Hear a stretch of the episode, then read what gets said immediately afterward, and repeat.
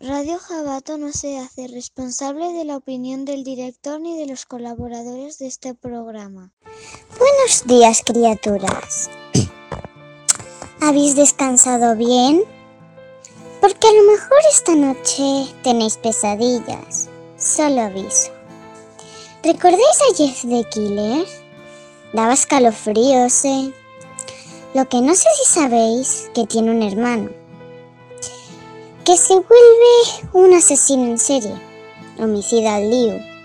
¿Y qué me decís de la historia de un hombre de 37 años que murió durante un violento ritual de santería? En un caso mm, del barrio granadino de Albacín. en noviembre de 1995. En Historia Maldita. Psycho Killers. Asesinos sin alma. Lado más oscuro de la condición humana. Víctimas brutales. Formas de matar escalofriantes.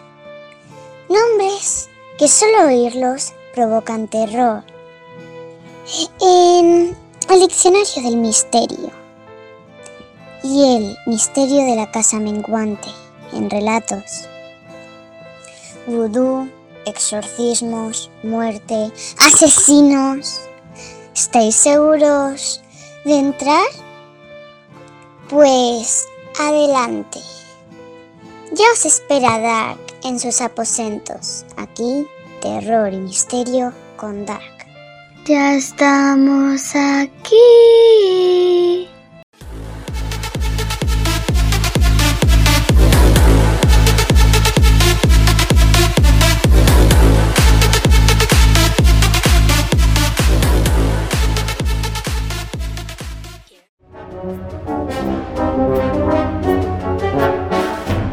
Bienvenidas criaturas a mis aposentos. Una mañana completa de terror y misterio tenemos hoy. Espero que hayáis venido preparados. Un exorcismo, asesinos en serie, un relato de terror. Pero vamos a empezar conociendo a un amigo mío, Liu Watts, conocido como Homicidal Liu, que como ya sabéis es el hermano de Jeff Woods, Jeff the Killer, y que más tarde se convertiría en el asesino en serie. Así que, antes de comenzar, suscribiros a mi canal. Quienes aún no estéis en el limbo, que ya sabéis que os persigo si no en vuestras pesadillas. Venga, os dejo unos, unos segundos valientes. ¿Ya? Pues vamos a conocer mejor a Liu. Así que poneros cómodos, cerrar toda la luz y subir el volumen si os atrevéis. Abrimos las puertas del misterio. Comienza Homicidal Liu.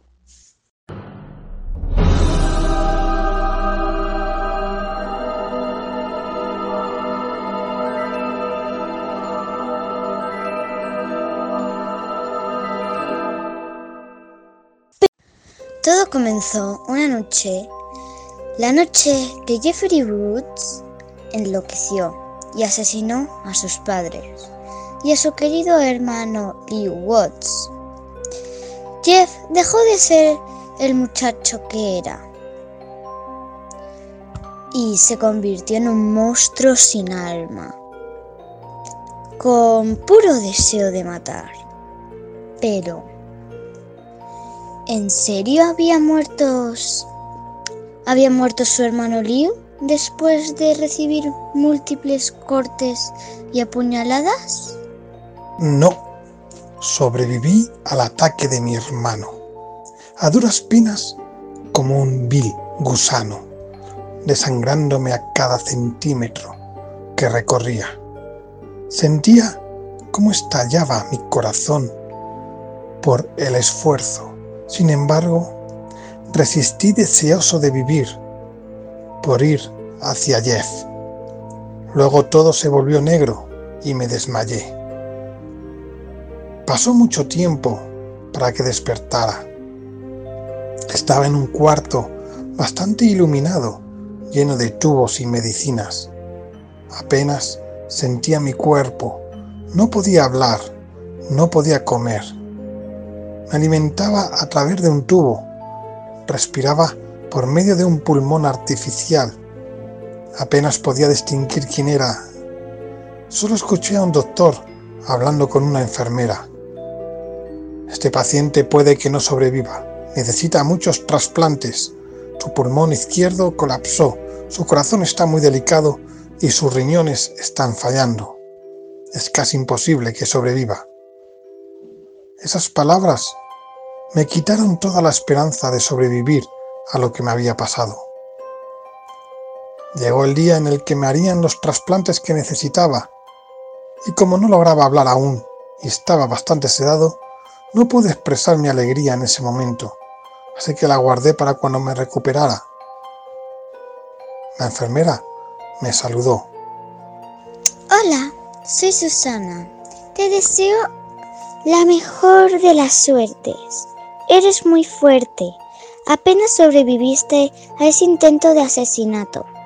Yo personalmente me quise encargar de ti porque admiro mucho tu fortaleza. Me gustaría que cuando salgas del hospital salgamos alguna vez. Besó mi mejilla y se sonrojó. No podía negar que era una muchacha muy hermosa, pero no sabía si saldría vivo de esto. Llegó la hora, la hora donde se decidiría si viviría o moriría. El doctor me dijo que como era un joven muy fuerte y había sobrevivido mucho tiempo, era probable que sobreviviera. Me puso la mascarilla y me dormí, pero porque aún sentía lo que me hacían. En ese momento sentí como una hoja fría me perforaba un lado del corazón. El primer corte fue lo más doloroso. Luego abrió mi piel. El dolor era más intenso a cada segundo que pasaba. Cada corte era más doloroso que el anterior. Pero lo más doloroso fue cuando comenzaron a cortar mi corazón y a sacarlo de mi cuerpo. Ese momento fue solo el comienzo de mi tortura. Horas de un dolor insoportable. Cada corte, cada parte de mí que reemplazaban, cada sutura, todo el dolor que recorría mi cuerpo destruía la poca cordura que me quedaba hasta quedar hecha añicos.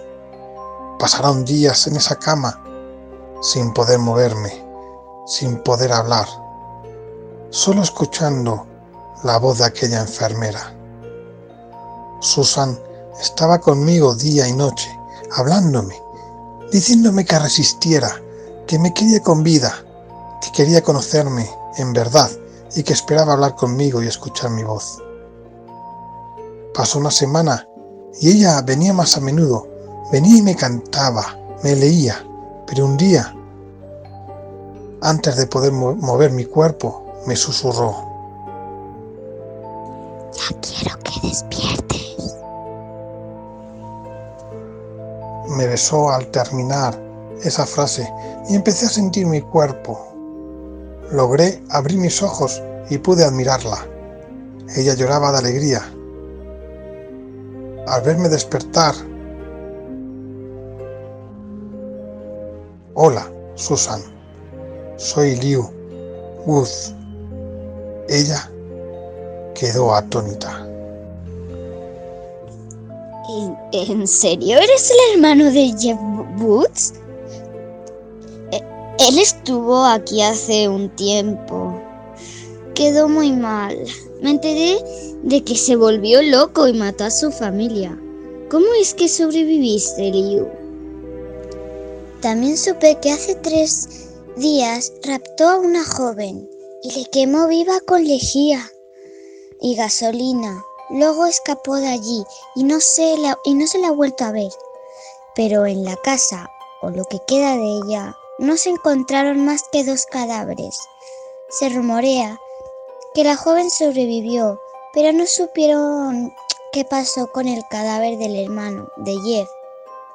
Algunos decían que se lo llevó, pero en el cuarto donde dormía su hermano, o donde sea.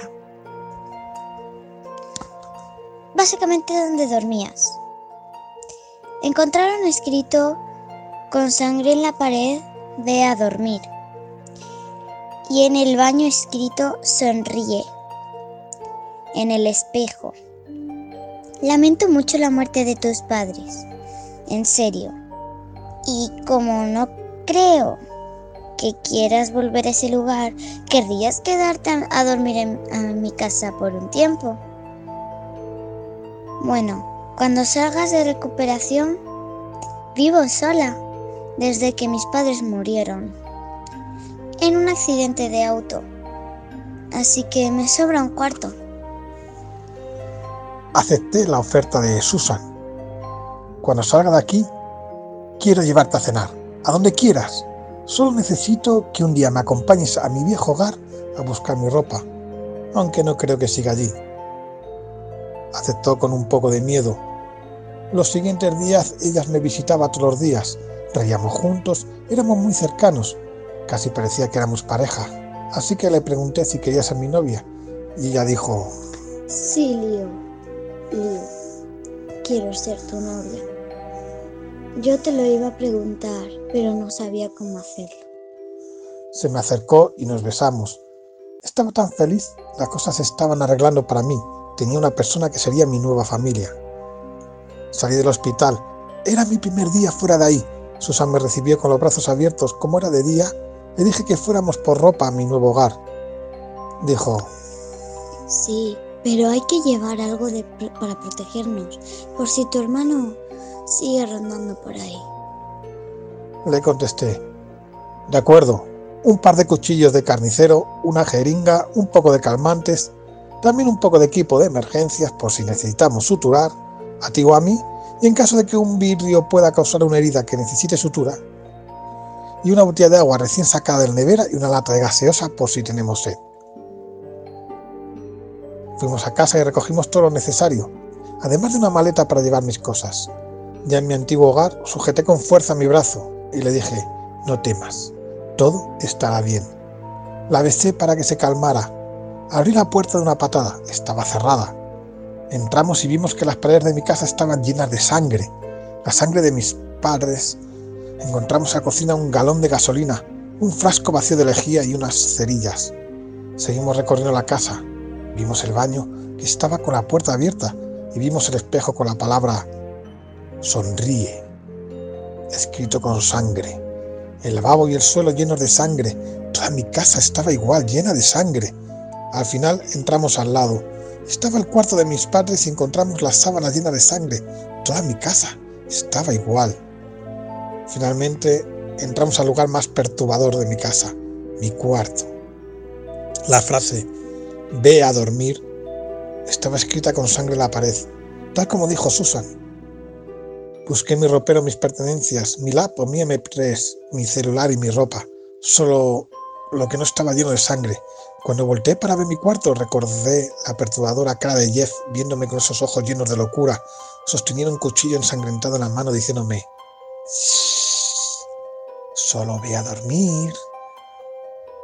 Ese recuerdo fue lo que terminó de romper la poca cordura que me quedaba. Le dije a Susan que me diera la mochila donde llevábamos las cosas. Fui al baño, Tomé el cuchillo y dije, Jeff, te veré en el maldito infierno cuando los dos hayamos muertos. Terminada la frase, le hablé a Susan, la besé y le dije, adiós, amor mío, pero quiero ver a Jeff para vengarme de lo que me hizo, vengarme porque mató a mis padres y de que casi me mata a mí. Te quiero, Susan, pero no te podré ver después de que muera. Lamento mucho esto. Estuve a punto de matarla, pero no, no lo hice. No me convertiría en Jeff. Le rogué a Susan que me perdonara, que mi mi viejo hogar me había afectado. Y me dijo,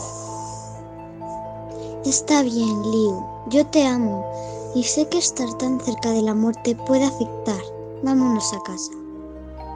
Me besó, pedimos un taxi y nos fuimos a casa y me metí a bañar.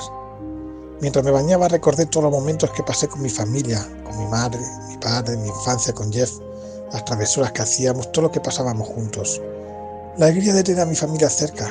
Comencé a llorar, pero el sonido del agua cayendo ahogaba mis sollozos, así que no me importaba. La primera noche fue algo traumatizante para mí. En mis pesadillas podía ver a Jeff como era antes del accidente, siendo asesinado brutalmente por el nuevo Jeff. Luego este me volteó a ver y me dijo, Liu, ¿por qué no te fuiste a dormir como te lo pedí? Desperté con un susto terrible. Susan fue corriendo a mi cuarto y me dijo, ¿Qué pasa, Liu? Liu, ¿estás bien? Sí, solo fue una pesadilla, no te preocupes. Al día siguiente, al despertar, sentí un aroma que hacía mucho que no disfrutaba. Era el olor a hotcakes recién hechos. Fui al comedor y estaba Susan preparándome el desayuno tal y como mi madre lo hacía. Me dio los buenos días, se sentó y empezamos a comer.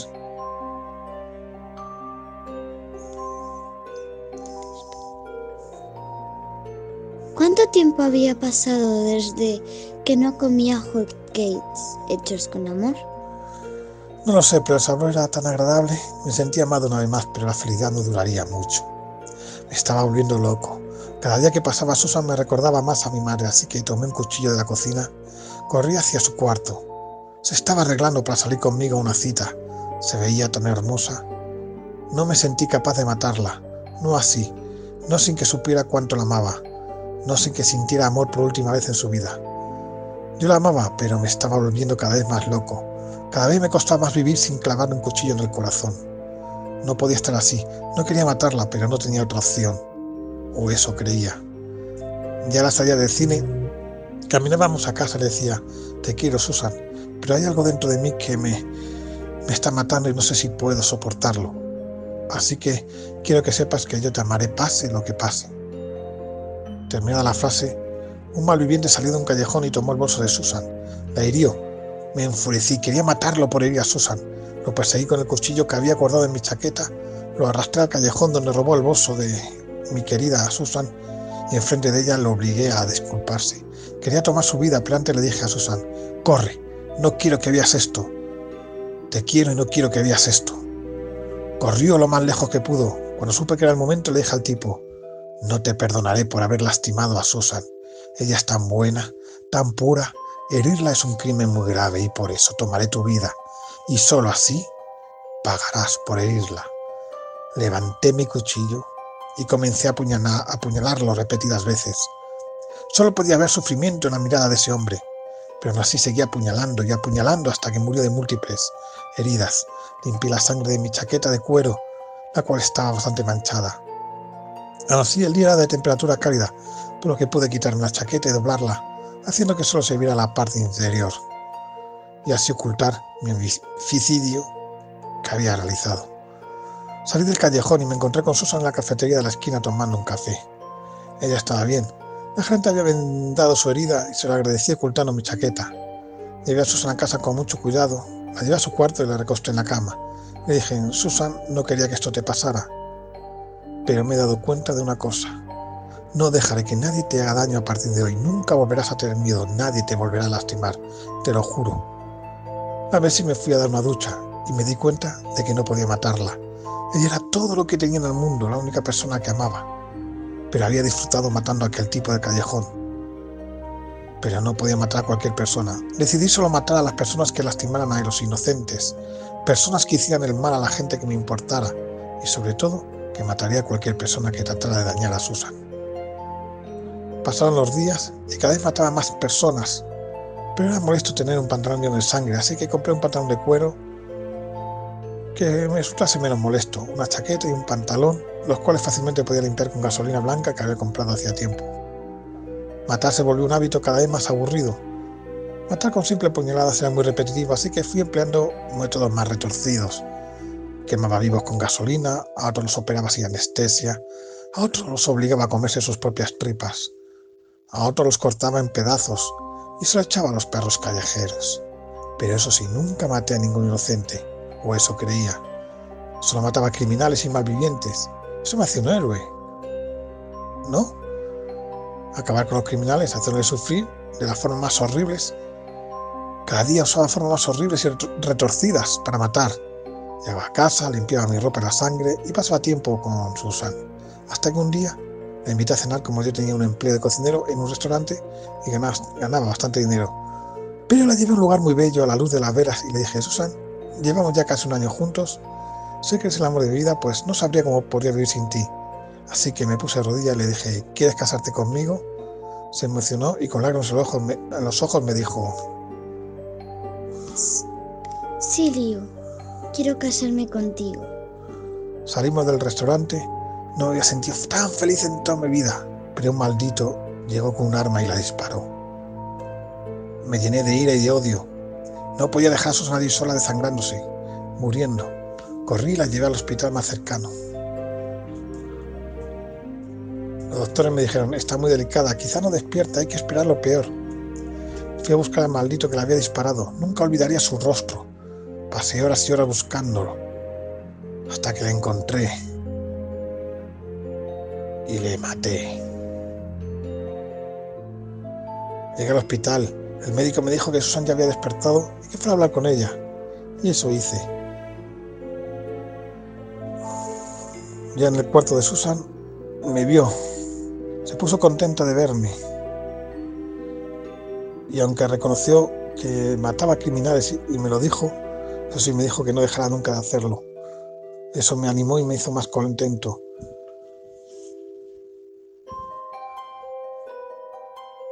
Después de la operación estuve un cuarto todo el día esperando a que despertara. Desperté y me dijo...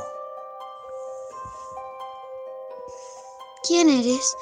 ¿Y dónde están mis padres? Esas palabras me llenaron de tristeza. Me había olvidado, pero tenía que hacer que me recordara. Cuando se recuperó la llevé al hospital donde nos conocimos y dijo... ¿Eres tú, Liu? ¿Liu? ¿Cómo has cambiado? Empezó a recordar. Le llevé a mi casa y recordó todo lo que pasamos allí todo el tiempo juntos.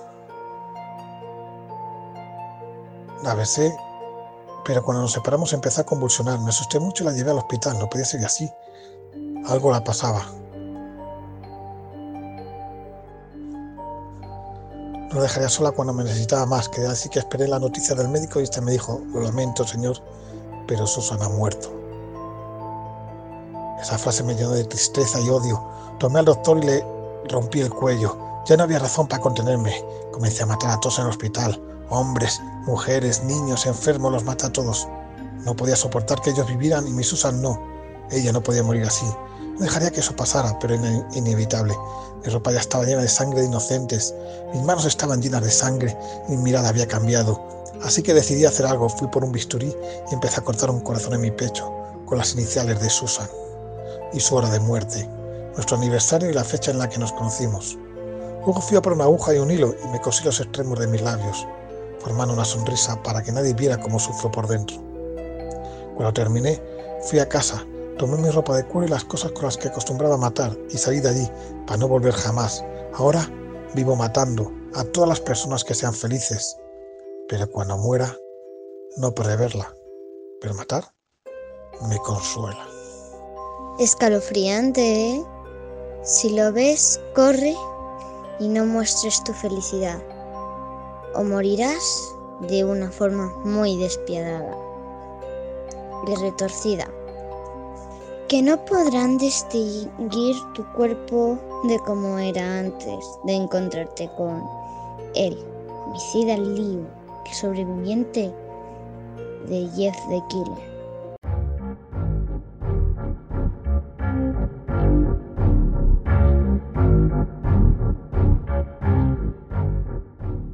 Cuando la sociedad granadina aún no se había repuesto al terrible suceso criminal conocido como el exorcismo de Albacín, Albaicín, ocurrido eh, un lustro antes en la calle San Luis 37. Vino a producirse otra de la misma índole en el viejo barrio morisco. ¿Qué pasaría a ser conocido como el crimen del vudú. Ya llega nuestra meiga Lorena con otra historia de vudú y exorcismo. Comienza Historia Maldita. Con esta historia espero que no tengas pesadillas. Te vengo a hablar de un exorcismo ocurrido en la ciudad de Granada el 11 de noviembre de 1995. En primer lugar, antes de todo, por, aclarar los términos, eh, pues, se entiende por exorcismo el ejercicio religioso y espiritual que se realiza en contra de una fuerza maligna, donde se utilizan diversos métodos para expulsar de la persona el objeto o incluso el área eh, que se encuentra poseída por una entidad maligna que somete al, poseído. Estos entes, dependiendo de las creencias de los implicados, pues tienen una naturaleza variada. Pueden ser demonios, espíritus, brujos, eh, entre otros, ¿no? También hay que decir que el objeto de la posesión puede ser una persona o incluso un animal. También objetos o lugares, como casas, ¿no? Como es el caso que conocemos de, de los portergeist. Así pues, pues aclarada esta cuestión, nos encontramos con un caso excepcional en, el misterio granadino. Y bueno, es que acostado sobre, sobre un colchón tendido en, el salón de su casa, Juan José Artigas, de 28 años, fue víctima de un brutal exorcismo que, acabó con el fallecimiento de, Juan José. En la sesión de santería participaron diferentes personas desconocidas eh, del ambiente de la brujería y del exorcismo, los cuales nunca pudieron ser identificados en los años en los que duró la investigación. Probablemente aún se encuentren entre nosotros, pues como unos vecinos más del barrio albaicinero. Sin embargo, eh, la única acusada fue la novia de la víctima, una chica llamada, llamada Concepción. Eh, la posesión de Juan José comenzó tras visitar eh, la Alhambra, a la que acudió con su pareja. Como miles de visitantes, atraídos por el misterio y el embrujo de la fortaleza, se adentraron entre sus palacios para disfrutar de una agradable velada. Sin embargo, al volver a casa, Juan José se comenzó a sentir indispuesto. Una imagen eh, no desaparecía de su cabeza y era el, espíritu de, un niño árabe que se le había presenciado en la propia Alhambra. A partir de este momento, la vida de Juan José pues, cambió para siempre. Se creía poseído por este espíritu, que más adelante, tras el peligroso ritual, acabó con su vida de la manera más terrible. El sufrimiento al que se sometió la víctima pues, fue innombrable. En el salón de su casa, tumbado en un colchón, rodeado por diferentes útiles de santería, un cacharro con maíz y azúcar y, tres conos de incienso. En el ritual de violencia, Juan José recibió fuertes golpes en el pecho y en los testículos, llegando él mismo a golpear el suelo con sus puños hasta causarse importantes heridas. En torno a las 4 de la madrugada, el joven empezó a padecer fuertes convulsiones, por lo que su compañera y otro de los participantes le colocaron boca abajo. Uno de ellos se sentó sobre su espalda y tiró fuertemente de su cabeza hacia atrás, causándole la muerte de forma fulminante. Este caso acabó en los tribunales de la ciudad de Granada, donde cinco años después el juez pidió eh, dos años de cárcel para Concepción por un delito de imprudencia temeraria.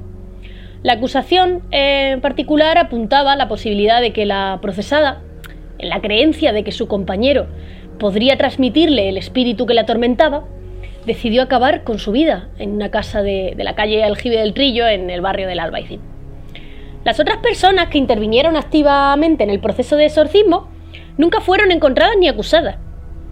El tiempo pues, supo borrar del mapa a estos individuos. El exorcismo de Juan José también cayó en el olvido.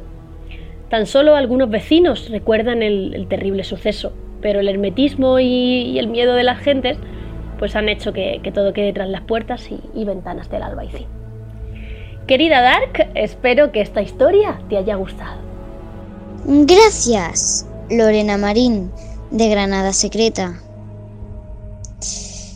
Os pondremos el enlace para que la conozcáis mejor y sus rutas e historias muchísimo más mejor. Ya se recoge a sus pociones y conjuros.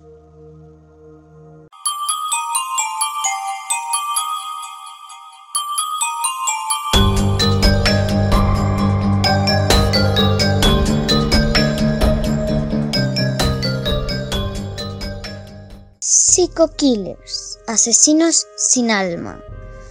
Como personas aparentemente normales, acaban convertidas en psicópatas asesinos. Hoy en el diccionario, nuestro duende Álvaro nos va a introducir en la mente humana más retorcida. Ya le oigo llegar, así que abrimos el diccionario del misterio.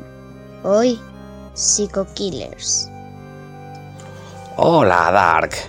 Hoy en el diccionario vengo a contar un caso totalmente tenebroso.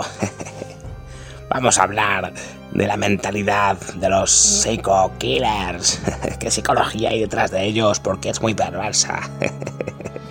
Para ello vamos a dar paso a nuestro interlocutor Álvaro Collantes, que nos va a explicar un poquito de qué va todo esto de los Psycho Killers y su psicología.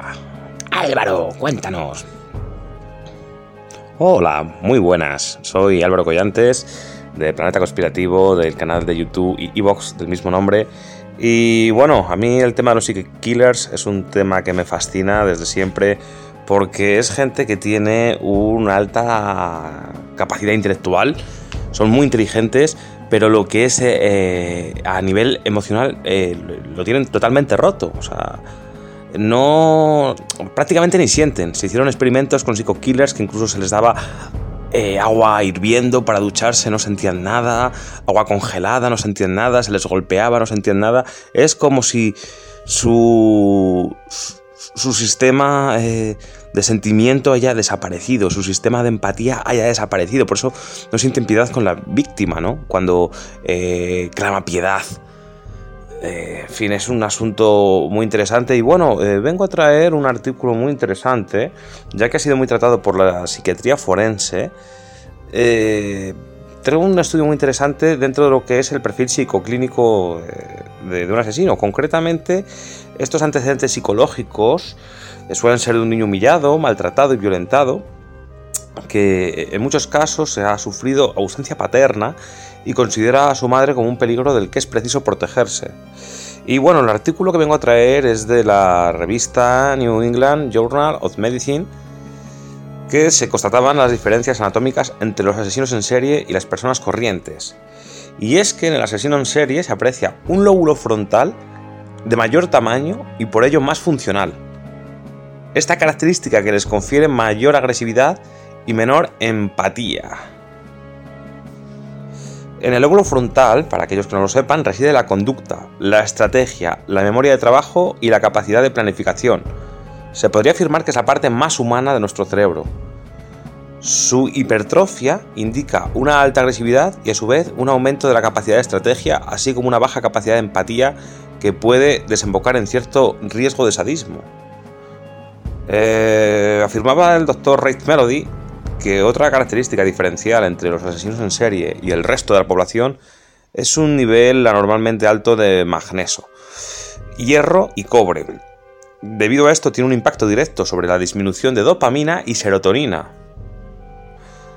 Eh, las serotoninas son sustancias relajantes que disminuyen los niveles de testosterona, hormona que provoca no solo la agresividad desmedida, sino la necesidad de dominio, de tal manera que el individuo sufre una alteración conductual que le impele al acto criminal en un intento desesperado por imponer su superioridad respecto a sus semejantes. Lamentablemente, incluso con el avance de este descubrimiento que nos permite aproximarnos un poco más a la mente del asesino en serie de referencial, estos hallazgos clínicos no, de alguna forma no nos permitirían eh, predecir eh, la pulsión sádica de estos sujetos. Hay muchas personas que tienen este eh, lóbulo frontal con hipertrofia y no comportan estos eh, comportamientos, ¿no? Pero sin embargo es una característica que puede agravarlo. Fundamental es comprender también estos inicios de la vida, de los 0 a los 3 años, que posiblemente se ha sufrido un maltrato, es posible que a, los entre los 20 y 30 años empieza a tener comportamientos esquizoides debido hasta adolescencia y desde luego hasta inicio de vida, estos primeros años de bebé, que se hayan traumatizado. La adolescencia también, como veremos, es clave, es clave en todo esto. Eh, como decimos, no solo es una cosa, hay cosas que influyen. Yo soy de la opinión de que es una combinación de factores que conlleva esta conducta criminal. Y, y bueno, mm, se podría hablar del el mítico eh, Ed Gein, el famoso carnicero de Plainfield, o Jack el Destripador. Pero eh, considero interesante esto hacerlo en, capítulos que hablemos propiamente de, ellos, ¿no? Eh, la pregunta es, ¿se puede hacer a nivel científico un estudio de estos cerebros para prevenirlos? ¿La ciencia tiene respuesta a este reto? Es posible, le está avanzando mucho lo que es los forenses, lo que es la psicología criminal, y es posible que en unos años se hallará la respuesta de, qué deformidades eh, cerebrales o qué anomalías permiten eh, a los psico-killers tener estas conductas tan perversas. No lo sabemos. Aquí desde Planeta Conspirativo solo podemos decir que lleven una vida ordenada, lleven una vida comedida y seguramente eh, las patologías clínicas sean mucho menores. Y nada más, recomendarles, por supuesto, a todos los interlocutores están participando ahora mismo y a todos los oyentes que se pasen por Planeta Conspirativo, que está lleno de sorpresas, está lleno de misterios y desde luego trabajamos con toda la ilusión del mundo para ofrecer aquellas noticias que esos grandes medios de comunicación nos llegan. Sin más, compañeros y oyentes que estáis aquí en la otra línea, nos vemos en otro programa y hasta pronto amigos. Muchas gracias Álvaro de Planeta Conspirativo. Abajo os pondremos sus enlaces para que lo conozcáis mejor. Ya se retira, pero nosotros aún nos queda más terror que disfrutar.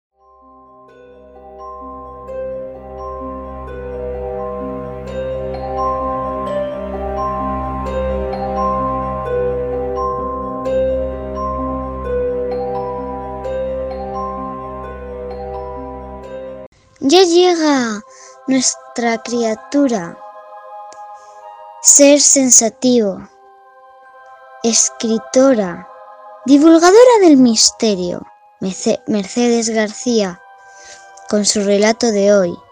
Disfrutarlo, criaturas, que comience el relato, el misterio de la casa menguante. El misterio de la casa menguante. Un cuento de esperanza. Prólogo. Las distancias se hacen cortas, pasan rápidas las horas y este cuarto no para de menguar. Si fuera posible escapar de este lugar. De Héroes del Silencio, canción Maldito Duende. Si no paga ya de una maldita vez, iremos por usted, se lo aseguro. Le atacaremos sin piedad donde más le duela dijo la incisiva voz desde el otro lado del hilo telefónico con tono autoritario. No pienso rendirme. Ustedes no me doblegarán jamás, aulló Ginés con toda la fuerza que le fue posible sacar de sus maltrechos pulmones de fumador empedernido. Eso ya lo veremos, se lo aseguro. No se ande con tonterías. Otros, por menos que usted, se han envalentonado tanto que han acabado bajo tierra, criando malvas. ¿Qué hijo de puta no se atreverá? Yo creo que sí, suelte la pasta y todo se habrá quedado para usted en un mal sueño. Eso jamás. Nunca le daré un solo céntimo a sinvergüenzas como usted, volvió a exclamar Ginés rabioso, colgando de manera violenta el teléfono. Nunca podrán conmigo, pensó Ginés, al tiempo que se dejaba caer abatido sobre el desgastado sillón de espuma naranja chillón. Su sillón favorito. Lo había comprado en un rastro dos años atrás por un precio irrisorio, proveniente de un piso de ancianos ya fallecidos. La casa, de escasos 60 metros cuadrados, ocupaba el angosto callejón de la Virgen de las Angustias. Ginés se la había comprado a un amigo suyo siete años antes, cuando éste se había marchado a vivir con su familia a su pueblo natal de Asturias. El precio de amigo fueron poco más de 10 millones de las antiguas pesetas, pese a que el piso ya requería de los arreglos típicos de una vivienda que llevaba levantada más de 40 años en el mismo solar. Por allí habían pasado dos parejas con su familia y Ginés ya era el cuarto propietario, que había visto la casa entre sus paredes. Un salón pequeño y oscuro compartía la ridícula cocina con un aseo y dos dormitorios en los que solo entraba la cama y una diminuta mesilla de noche ladeada. Frente a la vivienda, un pequeño cementerio coronado de cipreses eran todas las vistas del humilde apartamento.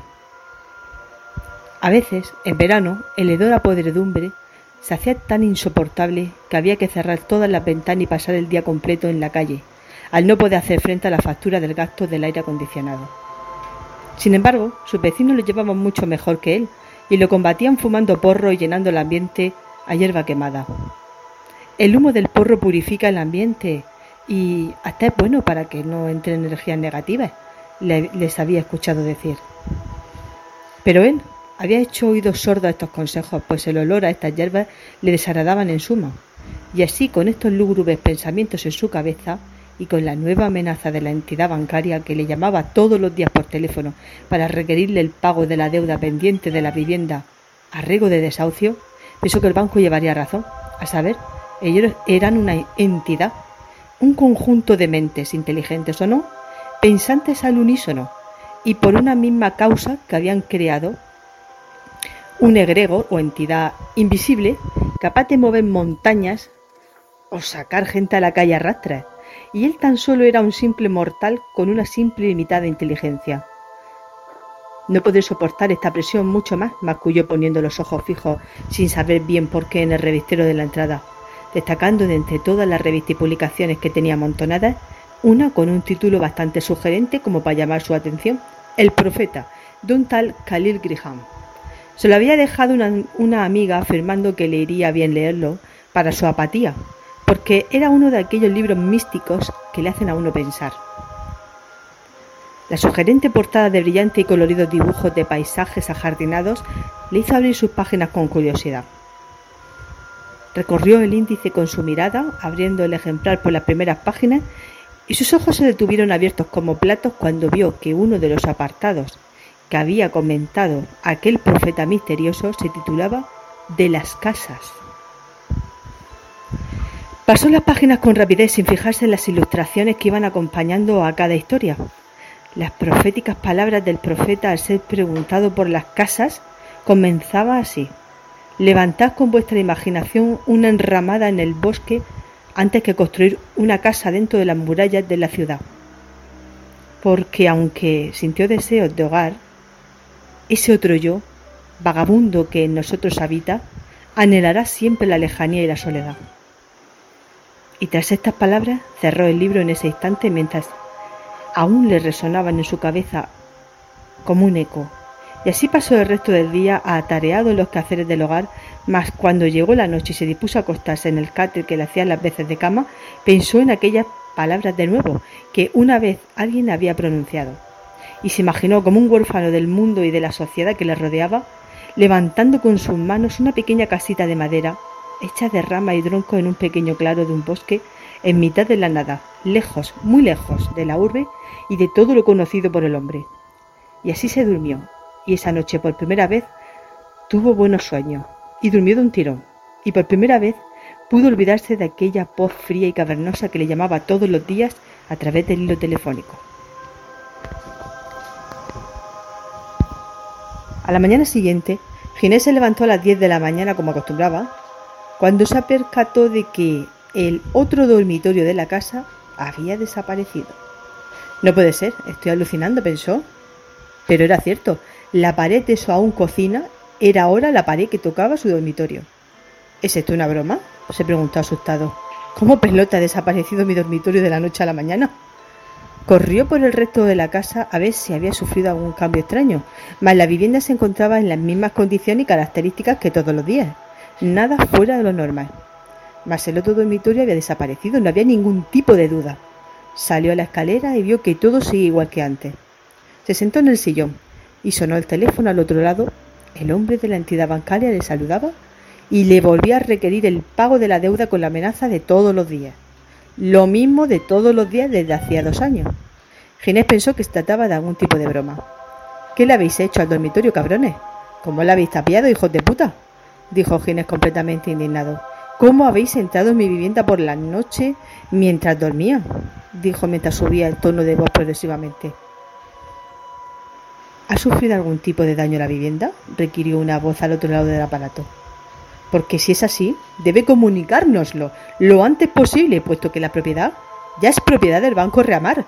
Y no pudo continuar porque Ginés colgó encolerizado. Qué cabrones han sido ellos, y no quieren reconocerlo. Y recordando las vivencias del día anterior, volvió a abrir el libro de aquel misterioso profeta por donde se había quedado. No era un gran lector que digamos, pero casi siempre la curiosidad le podía y le gustaba terminar lo que empezaba. Vuestro cuerpo es vuestra morada. Crece bajo el sol y duerme en la quietud de la noche y sueña. ¿No sueña acaso vuestra morada? ¿No abandona soñando la ciudad para buscar el bosquecillo a la cima de la colina? Decía aquel misterioso profeta y cerró el libro de golpe. Sueños, viajes astrales, qué fuerte. Este hombre tenía muchos conocimientos místicos porque tal vez salía de su cuerpo en una búsqueda de su morada real. Qué fuerte. Ya se lo diría yo a Sonia, que el libro era súper raro, pero aún así el hombre aquel llevaba razón. Cuando me quede sin casa, y eso sería pronto, lo único que me quedará será mi propio cuerpo, algo que jamás podrán quitarme a mí mismo. Y reflexionó de nuevo sobre aquellas sabias palabras y se dio cuenta de cuánta razón tenía y de cuánto le gustaría soñar con abandonar la gigantesca urbe, alejarse de la masa y buscar un bosquecillo alejado de todo y comenzar de nuevo su vida. Volvió a abrir el libro de nuevo y se detuvo unas líneas más abajo. Pero aún no es la hora de que esto suceda. Leyó. Pues estaría bien de que esto sucediera, pensó disgustado. Estoy harto de todo esto, no puedo más, esto es demasiado. A ver, señor profeta, ¿por qué no es el momento? dijo en, en tono poco amistoso. Y el profeta, como si le quisiera contestar, había dejado escrito unas líneas que leyó con toda la intensidad que le fue posible, absorbiendo cada letra de cada palabra. En su miedo, vuestros antepasados os pusieron demasiado cerca unos de otros. Ese miedo todavía ha de durar. Y cerró de nuevo el libro. O sea que todo esto de vivir hacinados en nichos en vez de casas, unos pegados a otros, conviviendo en esqueléticos edificios y endeudarnos hasta que no podamos soportarlo más y nos echen como ratas de la cloaca, es por miedo. Pues yo no tengo miedo, señor profeta. Yo soy un temerario, no soy un hombre que se atemorice fácilmente. Pero tuvo que ahogar sus palabras en saliva cuando se dio cuenta de que él también estaba dentro del sistema y además lo había elegido libre y voluntariamente, algo que habían hecho sus padres y antes de ellos todos sus antepasados y los antepasados de estos desde el comienzo de los tiempos. Joder, lleva razón, somos unos putos cobardes. Nuestra sociedad es una puta cobarde, todos y yo también, dijo mientras agachaba la cabeza y se entregaba a la desazón. Y así el día transcurrió con normalidad, y en la noche Ginés volvió sobre sus palabras y se autoafirmó en que nunca más tendría miedo de vivir aislado de los demás, que su lugar estaba en el reino de la naturaleza y no en el reino del ladrillo, en un mundo irreal. Y durmió apenas suelta, toda la noche de un tirón, y a la mañana siguiente, al cruzar la casa para llegar a la cocina, se dio cuenta de que había desaparecido el baño. Joder, no puede ser, esto es una locura. ¿Dónde voy a hacer mis necesidades ahora? Esto es cosa del hijo de puta ese de la entidad de mierda. Voy a llamarlo ahora mismo y se va a enterar de lo que es bueno, dijo fuera de sus casillas completamente enfurecido pero no le dio tiempo a tomar ninguna medida al respecto, puesto que volvió a sonar el maldito teléfono como de costumbre. Diga, preguntó Ginés ansioso. ¿Tienes ya nuestro dinero, Ginés? dijo la voz amenazante al otro lado. Lo que tengo es un palo para daros bien fuerte, cabrones. Que ahora me habéis quitado el cuarto de baño. A ver, decidme, tío, listo. ¿Dónde voy a cagar yo ahora? Allí, en vuestro pater. Pues iros preparando, que voy a ir para allá a hacerme mis necesidades encima vuestro exclamó enloquecido colgando el teléfono de un golpe. Vaya tela. ¿Y ahora qué? ¿Dónde me ducho? dijo dando un largo suspiro. Tendré que ir a casa del vecino de enfrente a ver si no está él y su mujer me deja pasar a ducharme.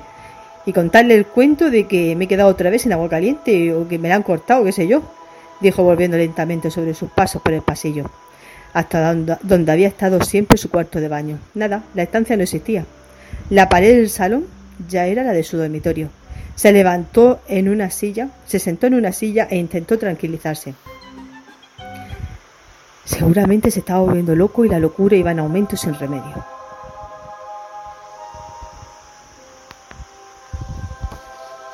Pero aún así cogió el libro y esta vez pensó que el libro tenía algo que ver. Así que se atrevió a seguir leyendo las enseñanzas del enigmático profeta una vez más por donde se había quedado. Y decidme que tenéis en esas casas, ¿qué guardáis tras puertas y candados? dijo el enigmático profeta. Yo nada. No tengo nada de valor y nunca he hecho ni el pestillo, pero el vecino del piso de arriba debe estar forrado, porque echa el pasador, la doble llave, la barra y pone hasta la alarma. Y continúo, leyendo. ¿Tenéis paz? ¿Tenéis recuerdos? ¿Tenéis la belleza que lleva el corazón desde las casas hechas en madera y piedra hasta la montaña sagrada? Decidme, ¿tenéis todo eso en vuestras casas? Pues la verdad es que no, respondió mentalmente. Lo que tengo es un montón de problemas, una depresión de campeonato que no me deja vivir en paz y una deuda a la que no puedo hacerle frente y que amenaza mi vida y mi salud presente y futura. No en esta maldita casa o en lo que queda de ella ahora. No hay paz por ninguna parte. Lo que se dice paz aquí hace tiempo que se fumó por la ventana, pensó al tiempo que derramaba algunas lágrimas que le supieron amargas, cargadas de tristeza y rabia aunque aún le quedaba ganas de seguir leyendo, pese a que ya le daba bastante respeto y temor continuar enfrentándose a aquellas sabias palabras proféticas, siguió con la lectura. O solamente comodidades y ansia de comodidad escondidas penetra en la casa como a penerizo y luego se convierte en invitado y finalmente en amo y señor. Levanté la vista en ese instante sobresaltado nuevamente por las palabras y miré en derredor hacia lo poco que quedaba de mi humilde morada un catre viejo con edredones y sábanas desgastadas que hacía las veces de cama, un armario de madera deslucidas, destruidas por el paso del tiempo, un frigorífico cuya puerta estaba sujeta con una cuerda para que pudiera cerrarse y no cayera al suelo, un taburete roto, de dos patas apilado en una esquina, unos azulejos que habían mutado su color en silencio y que habían sido testigos de todas las penalidades sufridas entre aquellas cuatro paredes maltrechas en esa cocina a lo largo de los años. Y pensé que aquel techo que me cubría con morbosas vistas que había sido mi morada durante todo aquel tiempo no había sido precisamente un lugar de comodidad, sino todo lo contrario, un lugar oscuro y siniestro de calamidades, y eso me hizo respirar aliviado, aunque la siguiente frase que leí no hizo sino que me temblaran las manos mientras sujetaba el libro, puesto que parecía hacer mención de la entidad que me perseguía. Y con látigo y garfio hacen marionetas de vuestros mayores deseos.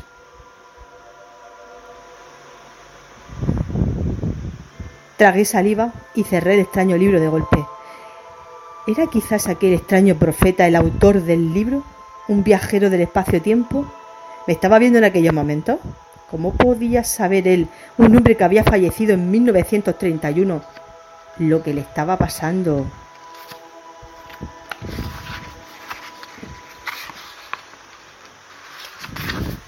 a él en ese momento y a muchas personas en la sociedad actual?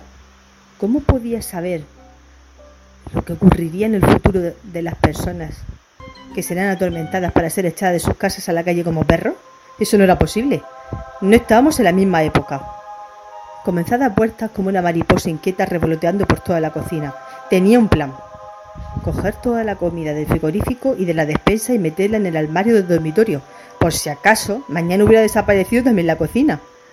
Dejó el libro despacio sobre el lecho y echó una rápida ojeada a un párrafo que venía a continuación. La comodidad mata la pasión del alma y luego acompaña entre muecas y risas el funeral. Levanté la mirada y miré fijamente las tumbas blancas y relucientes que permanecían estáticas al otro lado de la ventana. No, yo no quiero terminar así, dije entre lágrimas mientras sonaba el teléfono fijo como de costumbre. Intenté calmarme y logré no responder a la llamada. Abrí la puerta de la casa y cerré tras mi paso con llave, sin echar el cerrojo. ¿Para qué? Ahora entendía que no tenía ningún apego material hacia lo que había dentro. Y no volví hacia hasta las doce de la noche, cuando me introduje bajo las sábanas. Me encontraba tan cansado y somnoliento que ya no recordaba nada de los avatares del día. Y soñó de nuevo con aquel lugar, con la casa de madera y el lago, e incluso con dos columpios que había montado. El aire del lugar olía limpio y los únicos sonidos que reinaban en el, en el lugar eran los de los insectos y los de algunos animales que parecían corretear despreocupados por la zona. La paz era tremenda, nada que ver con su lugar de procedencia, con su mundo conocido, algo que hacía que no quisiera regresar de nuevo a su otra realidad oscura. Ahora con el conocimiento de que estaba viviendo en dos realidades paralelas, totalmente consciente. Pese a ello, desperté y asustado fui hacia el umbral de la habitación y comprobé aún más horrorizado que al otro lado del umbral de mi cuarto solo se hallaba la puerta de salida a la calle. La cocina también había desaparecido por completo, al igual que el resto de estancias durante la noche. Toda la casa había desaparecido y solo quedaba su cuarto. Cogió el libro y volvió a leer con toda la concentración de la que le fue posible y con toda la concentración de la que pudo aquellas palabras. Mas vosotros, criaturas del espacio, los inquietos en el descanso, no seréis atrapados ni domados. Menos mal, me dije, aún hay esperanza. Miré hacia la puerta y me di cuenta de que los de la entidad no me llamarían aquella mañana, ni ninguno a otra, porque el teléfono, el único de toda la casa, también había desaparecido. No plegaréis las alas para cruzar las puertas, ni inclinaréis vuestra cabeza para no golpearla contra el techo, ni temeréis respirar por miedo a que las paredes se agrieten y derrumben.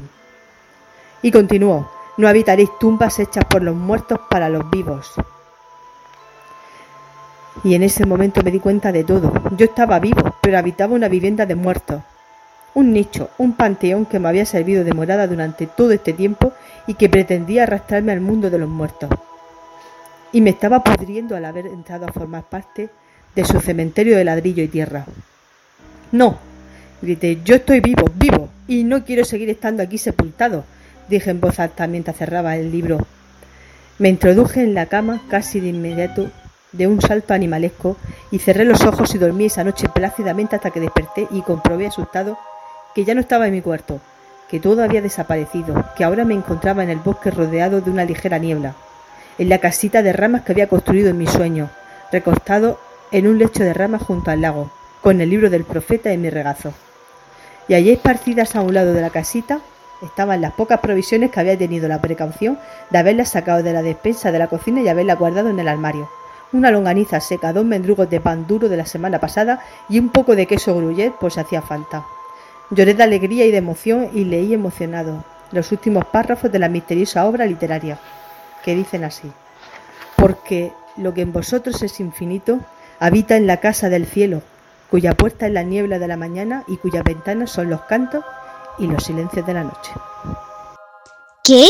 ¿Aún con fuerzas?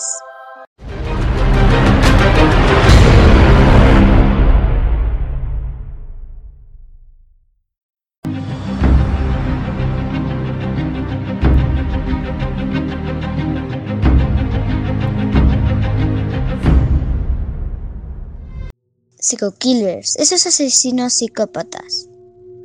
Un psicópata es alguien que puede distinguir el bien y el mal, pero no tiene sentimientos. Hemos conocido a la historia de Juan José Jiménez Artigas y su exorcismo, y conocido más a fondo a otro creepypasta, Homicida Liu. Y nuestro relato de terror, la mente humana ese arma tan poderosa que en, ciertas ocasiones, bueno, personas más bien, puede ser un arma escalofriante y terrorífica. Hemos aprendido hoy que nunca sabes por dónde puede saltar la chispa que haga que tú o la persona que tienes al lado se convierta de repente en un asesino cruel y despiadado. ¿Confías seguro de que no ocurrirá nunca? Nosotros ya cerramos, que ya sabéis, la luz no nos gusta mucho. Las criaturas ya se han retirado. Ahora nos toca a nosotros. Volveremos dentro de 15 días, con más terror y misterio. Criaturas, recordar. El miedo se vence luchando contra él.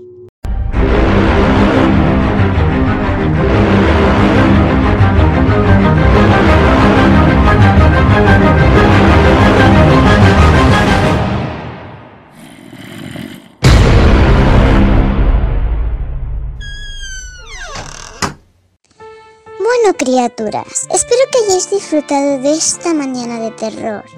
Ya os abro la salida, que nunca se sabe. ¿Quién puede estar detrás de la puerta? ¿O sí?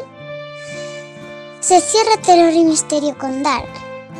¿Estáis seguros de estar solos?